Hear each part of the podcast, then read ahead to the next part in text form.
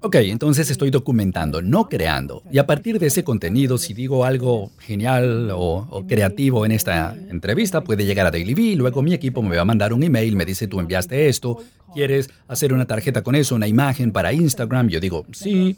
Luego me mandan un montón de imágenes y yo apruebo 50 cada vez.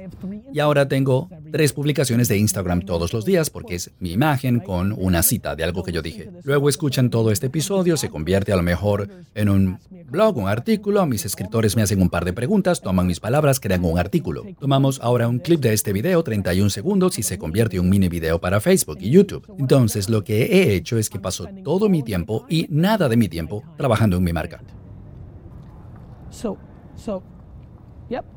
Ok. Cuando era niño, gané mucho dinero vendiendo tarjetas de béisbol y comic books, suplementos y juguetes y luego trabajé en el negocio de mi papá.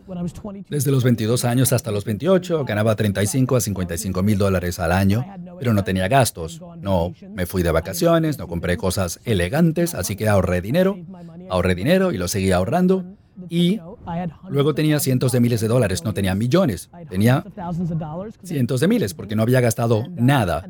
Luego empecé a ganar 100 mil al año, 150 mil al año y para cuando cumplí 33, 34, cuando tuve la oportunidad, aún no había comprado una vivienda, seguí en un apartamento, tenía 33 años y estaba alquilado, porque estaba ahorrando dinero en efectivo para pasar a la ofensiva. Yo sabía que algo iba a pasar algún día y pasó.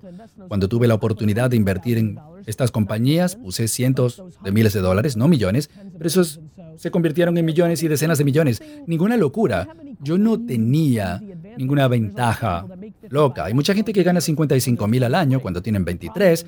El problema es que se van a super festivales, conciertos, Coachella, quieren comprar un reloj, un BMW o W y yo comí tierra por 13 años y luego apareció el momento y yo ataqué y cambió mi contexto financiero.